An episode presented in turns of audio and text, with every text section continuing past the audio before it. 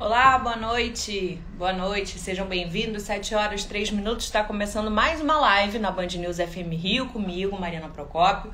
Como acontece às terças-feiras é um encontro para falar de saúde aqui na Band News.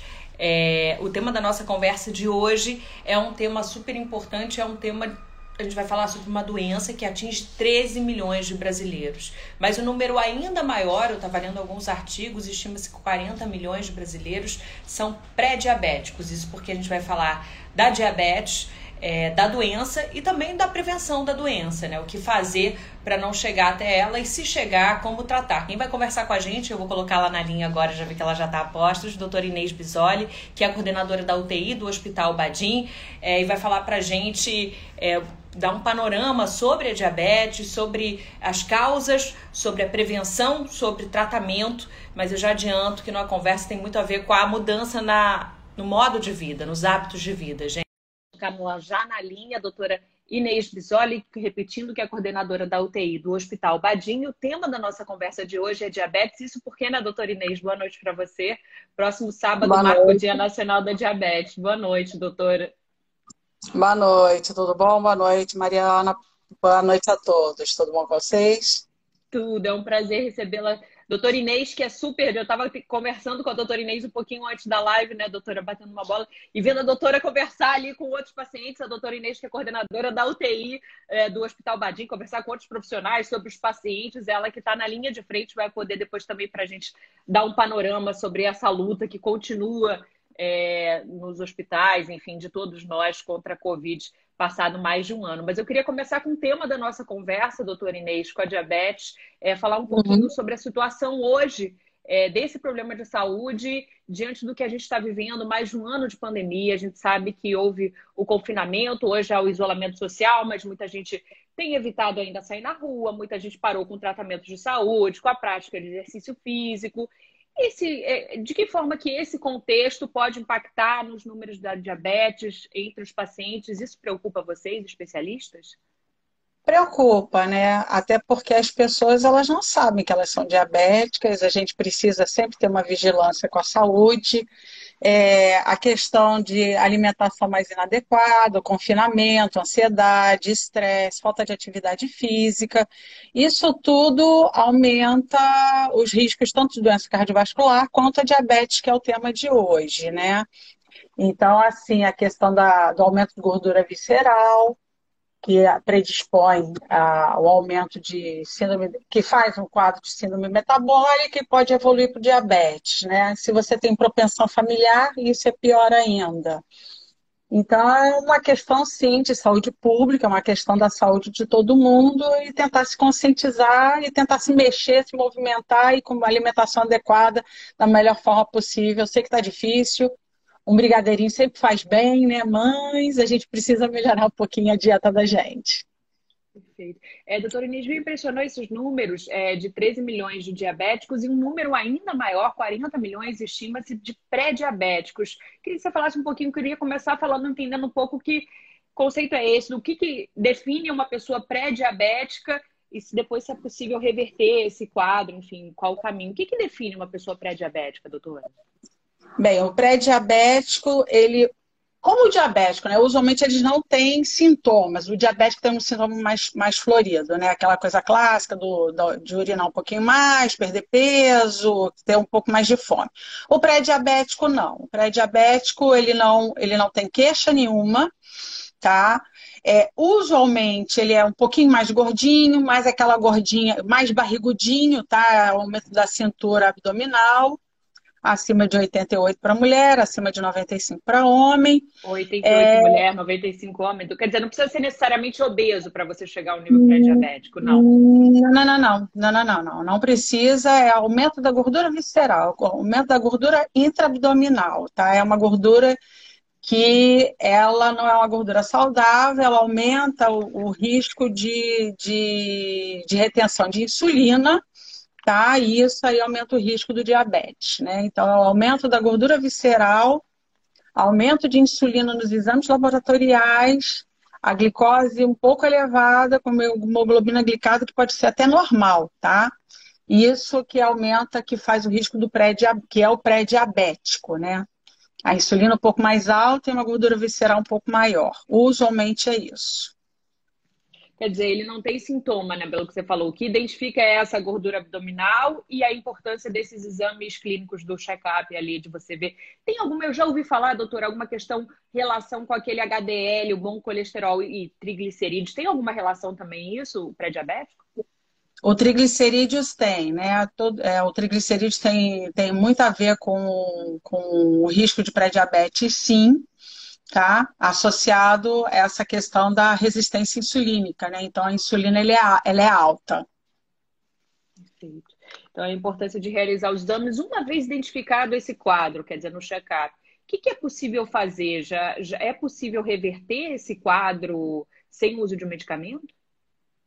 Você pode minimizar, mas infelizmente em alguns casos, a grande maioria dos casos, você tem que introduzir medicamento sim, tá? É, então, para você minimizar é, atividade física sempre, para o resto da vida, alimentação balanceada, alimentação adequada, fibra, né, para você diminuir a. Você tem que diminuir a ingestão de carboidrato também, né? Um carboidrato é, mais refinado, né? Você tem que diminuir essa ingestão. Você pode usar os outros carboidratos mais integrais questão de índice glicêmico mais alto, né? Você tem que diminuir esse, esses, esses alimentos com esse tipo de carboidrato. E tem que usar a medicação sim, tá? Existe uma medicação para você usar e teria que usar ela para o resto da vida assim para você diminuir algumas medicações, né? Tem uma que é a preferência de todos, que para você diminuir e tentar manter equilibrado é, esses seus índices glicêmicos e diminuir a sua, a sua taxa de insulina, tá?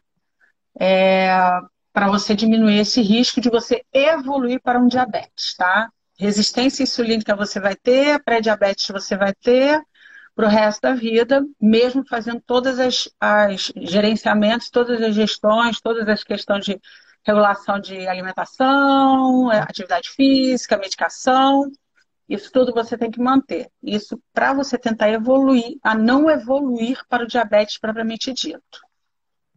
Entendi. Quer dizer, não você chega num. É considerado já o quadro pré-clínico, o quadro pré-diabetes já é um quadro preocupante, mas ainda não é considerado. É, é um paciente crônico ou não mais? Ou a pré-diabetes já é, já, já se enquadra ali? Ele é um paciente crônico. Ele pode não evoluir para franca diabetes, mas que ele é um paciente crônico, sim. Ele vai ter que tomar medicação e, e manter todo esse gerenciamento de é, controle de peso, controle de gordura abdominal, né, atividade física. Você tem que se manter, que, todo mundo tem que se mexer, né? Todo mundo, ninguém, a gente tem que ter no mínimo 150 minutos de atividade física semanal, tá? A gente tem que se mexer. Pode ser uma coisa mais intensa, menos intensa, mas a gente tem que se mexer sempre. Para a gente tentar diminuir, minimizar esses riscos. Pois é, são riscos que atingem 40 milhões de pessoas no Brasil, é muita gente. E a doutora Inês está falando, quer dizer, uma é, já tem perguntas chegando, é, só complementando o raciocínio, a doutora Inês está falando que é, que é algo que a gente pode mudar com hábitos de vida. Uma pessoa perguntou, passou rápido, eu não li, mas eu li a pergunta, não li o nome, perguntando da, do fator genético, doutora Inês. Qual é, é o peso do fator genético nessa diabetes? A gente está falando, gente, da diabetes tipo 2, né, doutora? Que é diabetes que depois uhum. é é desenvolver não é aquela que, que é, eu posso falar de nascença, não sei se é uma expressão errada, usar que é diabetes tipo 1, né? Que, é, é que não tem relação com o hábito de vida. Não é nascença, né? A doutora vai explicar melhor. Mas enfim, a gente está falando da diabetes tipo 2, que tem uma incidência muito maior, que está relacionada, como a doutora disse, a hábitos de vida. E aí a pergunta é se fatores genéticos, nesse caso, também tá, porque a diabetes tipo 1 já está mais ligada a fator genético. Não eu queria que você explicasse um pouco essa diferença e respondesse também a pergunta da nossa internauta. As duas estão, estão ligadas a fatores genéticos, sim. Você pode tentar minimizar o seu risco de evoluir para o diabetes exatamente mantendo uma alimentação adequada e fazendo atividade física. Tá? Mas, infelizmente, os dois estão ligados, sim, tanto a tipo 1, né, quanto a tipo 2, elas estão ligadas a fatores genéticos, sim. Tá? Provavelmente, se seu pai ou sua mãe forem diabéticos, você será diabético, sim tem que diminuir seus riscos, tentando evitar uma alimentação inadequada, né? Então, assim, consumo de fibra diariamente, isso é importante, consumo de água, é, atividade física, como eu já tinha dito, né? E, por incrível que pareça, tentar minimizar estresse e sono adequado, né? Tudo que a gente não consegue fazer, mas tudo é, bem, a gente tem que tentar fazer. Né? É, ter essa meta, exatamente, doutora. E a doutora falou da prática de exercício físico, fez uma conta, né? Falou, deu um número pra gente ali. 150 minutos por semana, não é isso, doutora? Que é a meta. Isso, e o Nilson está perguntando: dá para fazer 150 num dia? Eu já mato a minha tarefa de casa, depois o resto da semana eu fico liberada. Dá? Pergunta do Nilson. Não é o ideal. O ideal é você manter, até para você manter o metabolismo muscular, para manter aquele, aquele músculo. É não exercitada, deixa eu, eu preciso de um termo melhor. Ativo, tá? Um músculo mais ativo para ele queimar mais as calorias e queimar é, essa parte aí da glicose, deixar você controlado, tá? Pode ser no mínimo três vezes na semana. Agora, um dia só de futebol com os amigos durante duas horas, durante uma hora e meia aí não serve, não, tá? Caminhada um vale, Vai. É, é, tem que ser a pelada duas vezes por semana, pelo menos ou três. Mas a caminhada vale também tem outra pergunta do Ed. Vale, vale, vale, vale. Caminhadas em intensidades médias, tá? Não precisa ser maratona, não precisa ser é, alto, alto, per, alta performance, não, tá? E também, óbvio, que depende da idade da pessoa, tá? Eu não posso chegar e pedir para um idoso de 80 anos correr a lagoa, né? Se ele não tiver essa capacidade, mas ele vai caminhar essa, um, 30 minutos para ele é bom. Tá? Então, são caminhadas contínuas e de intensidade moderada, né? Não é passeio no shopping olhando vitrine, não. Isso não serve papeando ali, né? Conversando, não. Tem que concentrar um pouquinho, né? Acelerar um pouquinho o batimento, ainda que seja um pouco. Não, dá até para ir conversando, que vai ser uma caminhada prazerosa, mas é, tem que acelerar um pouquinho. É como, como eu falei, não dá para ser aquela coisa de estou passeando olhando vitrine, não.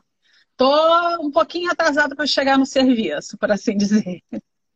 Perfeito. O Ed escreveu para a gente perguntando de sintomas. A doutora Inês estava falando que o, o pré-diabético geralmente não tem sintoma, é silencioso, e o diabético já chega com algum sintoma, mas aí já é, o quadro já está instalado. E pergunta ele sobre des, des, descolamento da retina, se tem a ver, se passa por algum sintoma da diabetes, tem?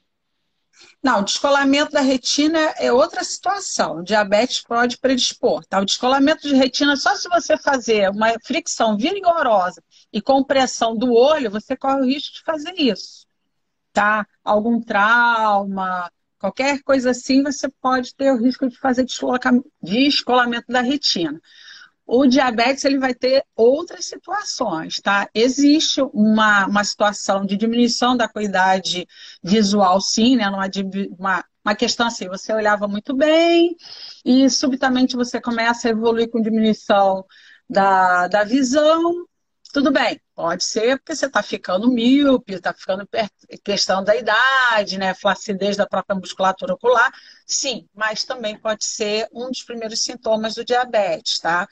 Usualmente a gente aprende aquela coisa clássica, né? De aumenta a fome, diminui peso, dá vontade de fazer mais pipi, dá vontade de, de urinar mais, dá vontade de beber mais. Esse aí é o clássico do diabetes, mas tem outras manifestações que as pessoas não observam tá?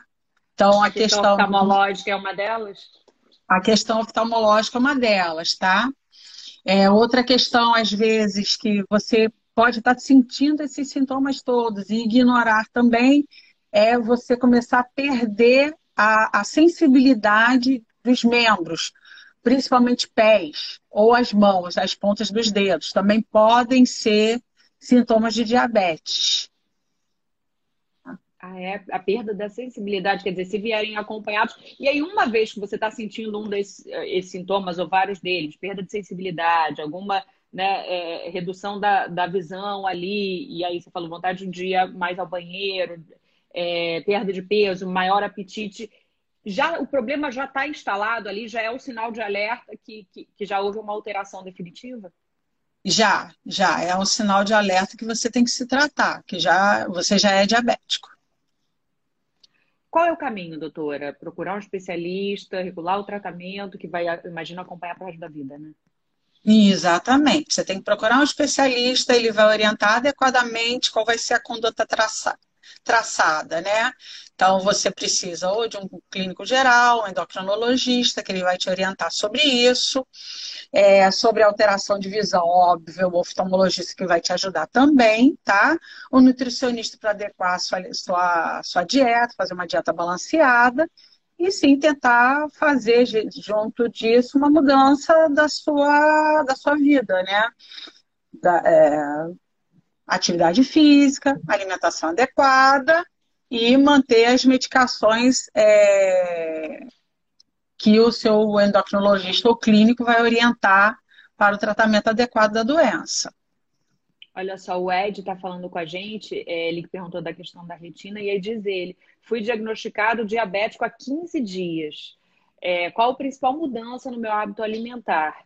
Doutora Ed já começa com essas, essas orientações né, de exercício, da prática, mas ele pergunta especificamente com relação ao hábito alimentar. Tem algum grupo de alimentos que ele deve evitar, outro dá preferência? Como é que é isso, doutora? Não, você, bem, evitar o açúcar refinado, isso aí acho que eu não preciso nem dizer, né? É, alguns grupos você vai ter que diminuir a ingestão em quantidade, tá? Outros grupos você deveria melhorar a consumir mais, né? Por exemplo, as fibras, né? Para você diminuir a absorção de açúcar, a fibra é um ótimo elemento para você acrescentar na alimentação. Água, sempre, né? Porque fibra tem que andar com água. Se você comer fibra e não beber água, você vai ficar obstruído, você não vai conseguir é, almejar o que a, que a fibra, qual é a proposta da fibra na sua alimentação. Né? É, a questão do açúcar, né? Você tem que evitar os alimentos doces, é, refinados, etc., bolo, né? Tudo isso aí, todas essas gostosuras que a gente gosta. Hoje em dia existem vários alimentos é, para o diabetes, né? Isso melhorou nos últimos 15 anos, tá, tá muito bom. Antigamente, 30 anos atrás, coitado do diabetes não tinha nada quase para comer. Hoje ele tem muita opção, um cardápio muito grande, né? O nutricionista vai orientar adequadamente sobre isso. É, a Gabriela é. fala, mãe, meu marido é diabética, quer dizer, eu não sei a idade do Ed, mas a, a, a Gabriela falando pela idade, a, a mãe do marido dela é uma idosa. Tem a ver com a idade também, doutora? Aumenta, aumenta o risco de quanto mais idoso é, porque assim, como eu falo com os meus pacientes, né? Deu, a gente, o, o corpo humano é uma peça perfeita. A gente é que estraga. Mas, ao mesmo tempo, a gente gasta com tempo e não tem peça de substituição, né?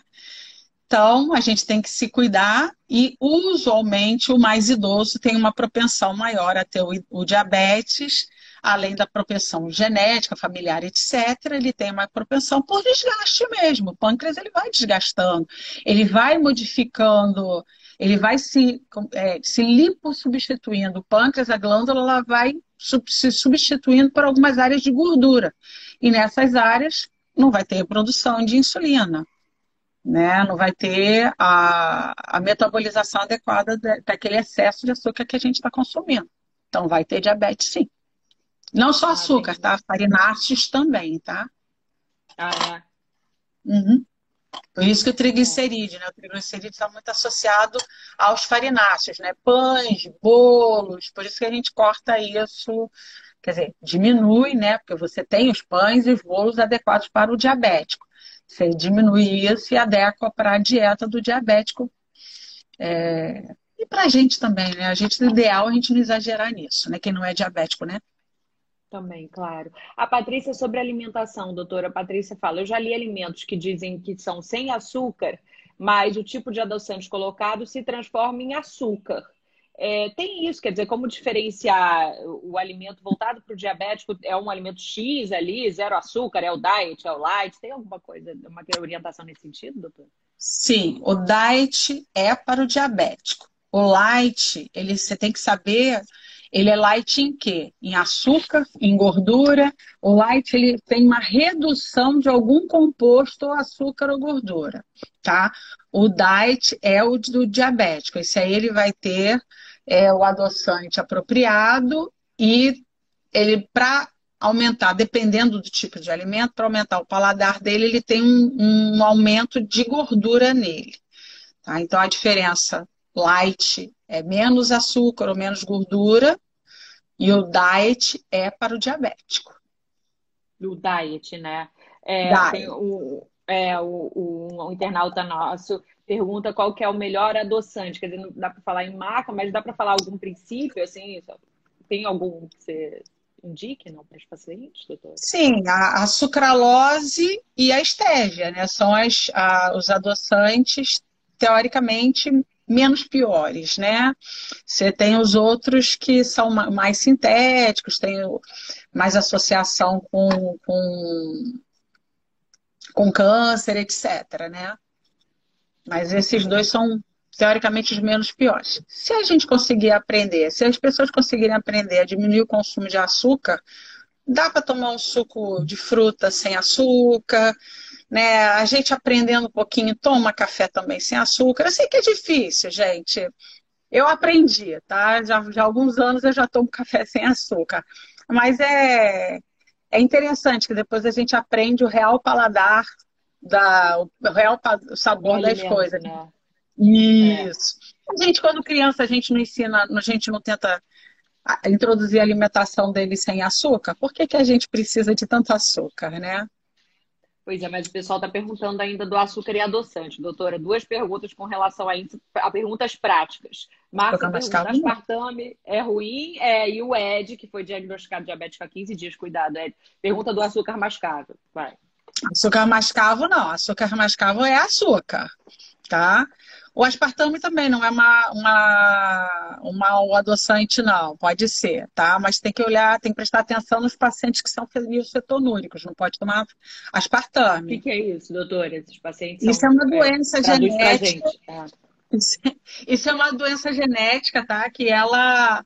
É, se você ficar tomando o aspartame, você vai fazer formação de fenilcetonúria que vai para o cérebro, né? Então você faz alteração mental e outras coisas, que entra aí já é outra história, né? Já sai um pouquinho, mas usualmente fenilcetonúrico ele sabe que ele tem fenilcetonúria, tá?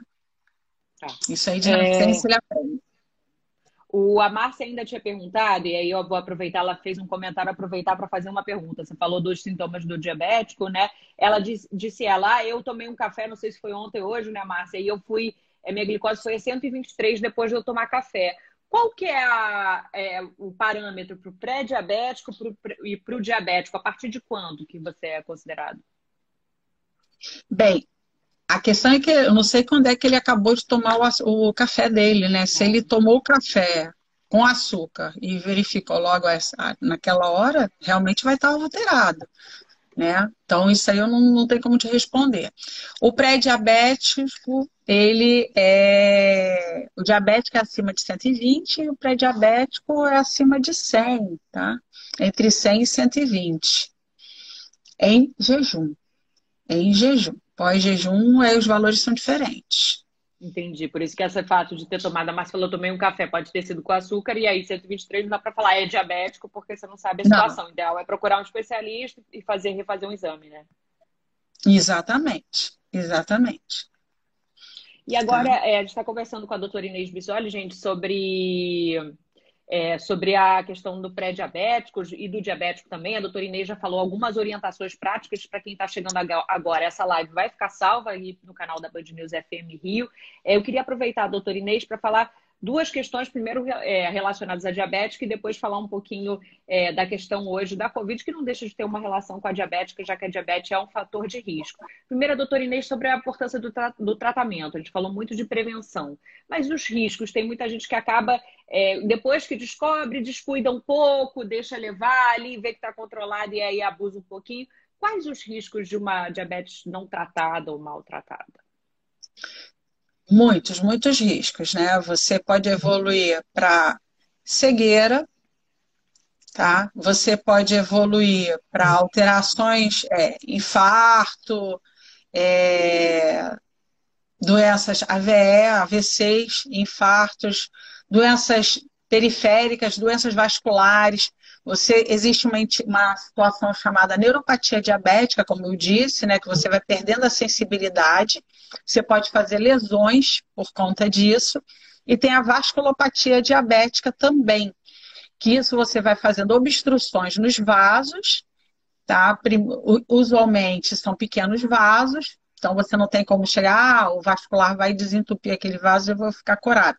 Não, são pequenos vasos e isso evolui com necrose e perda daquele, daquele espaço ali, daquele pedaço da pessoa, por assim dizer, né? Daquele membro. Então, às vezes, você pode começar perdendo um dedo, um pedaço de dedo, um dedo, e vai evoluindo até perder a perna inteira. Tá? Usualmente acontece em membro, em membro inferior, é mais comum membro inferior do que membro superior. Isso é, o, é quem tem o problema, a doença e, e, enfim, e não, não trata adequadamente, né? Exatamente. Além, da, além disso tudo, tem a parte da doença renal também, né, que o diabetes pode desenvolver. É muita coisa. O diabetes, ele, ele como diziam os, os médicos antigos, os professores antigos, né, ele lambe todos os órgãos, né, ele, ele prejudica todos os órgãos se você não cuidar adequadamente. É, gente, o ideal é não deixar chegar, se deixar tem que tratar é, em cima, né, doutora? É, a, a Patrícia pergunta, eu não conheço, se o Marina pode ajudar na prevenção, você conhece, doutora? Não, não conheço não. É, Patrícia, também não conheço. Depois, se puder explicar, não, não sei. Mas a doutora Inês já estava falando no início da live da importância da prevenção, que o melhor remédio, na verdade, não é um remédio, né? A mudança de hábito de vida aí, é, prática de exercício físico, alimentação saudável. Alguém tinha perguntado também, eu não vi quem, sobre a alimentação é, de alimentos integrais. Se ajudam também ou se não prejudicam. Você tinha falado da importância da fibra, é, é, é por aí? Exatamente. Exatamente, é. É, importante, é exatamente isso. alimento integral, ele é rico em fibra, né? Então, sim, você diminui a absorção de açúcares que você vai consumir usando o, o alimento com fibra. Então, alimento o integral, Ed... né? Pode falar. E o Ed, para a gente fechar essa rodada, o Ed pergunta mais uma vez do jejum. A doutora Inês estava falando da importância de realizar o exame em jejum para não dar qualquer alteração. A partir de 120 é, considerado entra na, na, faixa considerada diabetes. Perguntei ele quanto tempo de jejum é, vocês, é, médicos, preconizam quanto tempo, doutora? São as 12 horas? Não, não precisa. 6 horas é o não. suficiente. Não, 6 horas. Seis horas. Bom, gente, é, lembrando mais uma vez que essa live vai ficar salvo, o conteúdo salvo é importante, é importante divulgar e compartilhar, principalmente com quem você identifica que tem hábitos ali é, não muito saudáveis. A doutora Inês falou da gordura abdominal. Uma dúvida para a gente fechar esse ciclo, doutora. A gente fala muito de sobrepeso, mas aí eu até perguntei no início da live, né? Não precisa ser obeso para você é, ser considerado um fator de risco e atenção, quer dizer, às vezes uma pessoa que é magra tem aquela barriga ali, famoso, já pode entrar como um fator ali de risco para diabetes? Sim, sim. Ah, o tal do falso magro, né? Sim. O barrigudinho. Infelizmente, sim, pode. É questão da cintura abdominal, né? É questão da gordura visceral. Então, o, o barrigudinho, ele tem risco sim. A pessoa pode ser magra, o tal do falso magro, né? Pode ser magra, pode ser fininho, mas é barrigudinho, tem aquela cintura mais alargada, né? Aquela que a gente chama de é, como é que é? Estrutura em, maçã, né? É, é a pessoa com menos cintura, exatamente. Né? Você pensa na fruta, né? A estrutura, a, o desenho da maçã, o seu corpo é um corpo tipo maçã, ele tem um, um risco aumentado, infelizmente. É, a gente está caminhando para o final da nossa live. Antes da gente fechar, eu queria aproveitar a doutora Inês, como eu disse no início da live, ela é é, coordenadora da UTI do Hospital Badim, está na linha, linha, de frente. Então, quando ela fala sobre as consequências da diabetes maltratada, a doutora Inês vê ali é, essa ponta do sistema, né? Quando a pessoa evolui para o quadro, infelizmente, vai ter que ir para a UTI. E lá na frente pode ter origem a diabetes maltratada, vai cair nas mãos ali da doutora Inês. Eu queria aproveitar o momento para perguntar um pouco como é que está a situação é, doutor Inês, da, da Covid, a doutora Inês que continua nessa linha de frente. A gente tem o, o escuta falar muito a campanha de vacinação avançando. Como jornalista, não dá para a gente entrevistá-la sem perguntar um pouco como é que você está vendo a situação. Melhorou, doutor Inês? Ainda está preocupante? Como é que você está vendo aí na, na ponta do sistema? Bem, a questão, assim, melhor, quantidade de pacientes está diminuindo, isso é uma verdade. Agora, continuam muito graves. E o que a gente está vendo agora é mais jovem, pessoas acima de. pessoas abaixo de 50 anos, tá? A gente está vendo mais jovens e poucos idosos. Não vou dizer que não tem mais idosos, tem, mas a gente está vendo muito jovem, muitas pessoas abaixo de 50 anos internando com formas graves da doença. Né? Como você mesmo diz, eu trabalho em CTI, então eu só vou ver doente grave, claro, né? E o que a gente tem visto agora são pessoas mais jovens. As pessoas estão vindo cada vez mais jovens para a gente. Né? Então, são pessoas abaixo de 50 anos e com formas graves de doença. Tá? Formas jovens. muito graves de doença, pacientes que necessitam de ventilação mecânica, e é o que eu tenho visto no momento. Então, já vou me adiantar aqui. Alguém perguntou se existem pessoas vacinadas. É, o que eu tô, é assim, o que a gente tem visto são pessoas que tomaram uma única dose das vacinadas, tá? Que tomaram uma única dose e não se cuidaram adequadamente. Não adianta você levar e no posto de saúde tomou a dose, arrancar a máscara e, e, curtir a vida. Não serve. Você tem que tomar as duas doses das vacinas que a gente tem hoje no país, fazer ainda a sua, a sua é, prevenção no mínimo por, 12, por 15 dias, tá? E claro que você for na, na, na aglomeração, você tem que se manter é, vigilante manter as máscaras.